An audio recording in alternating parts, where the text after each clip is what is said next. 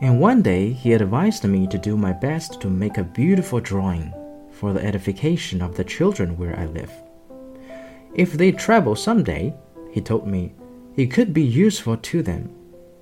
Sometimes there's no harm in postponing your work until later, but with baobabs, it's always a catastrophe. I knew one planet that was inhabited by a lazy man. He had neglected three bushes. So, following the little prince's instructions, I have drawn that planet. I don't much like assuming the tone of a moralist, but the danger of baobabs is so little recognized, and the risks run by anyone who might get lost on an asteroid are so considerable that for once I am making an exception to my habitual reserve.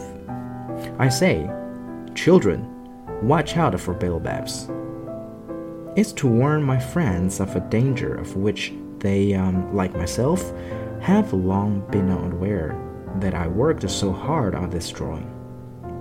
The lesson I'm teaching is worth the trouble. You may be asking, why are there no other drawings in this book as big as the drawing of the baobabs? There's a simple answer. I tried, but I couldn't manage it. When I drew the baobabs, I was inspired by a sense of urgency.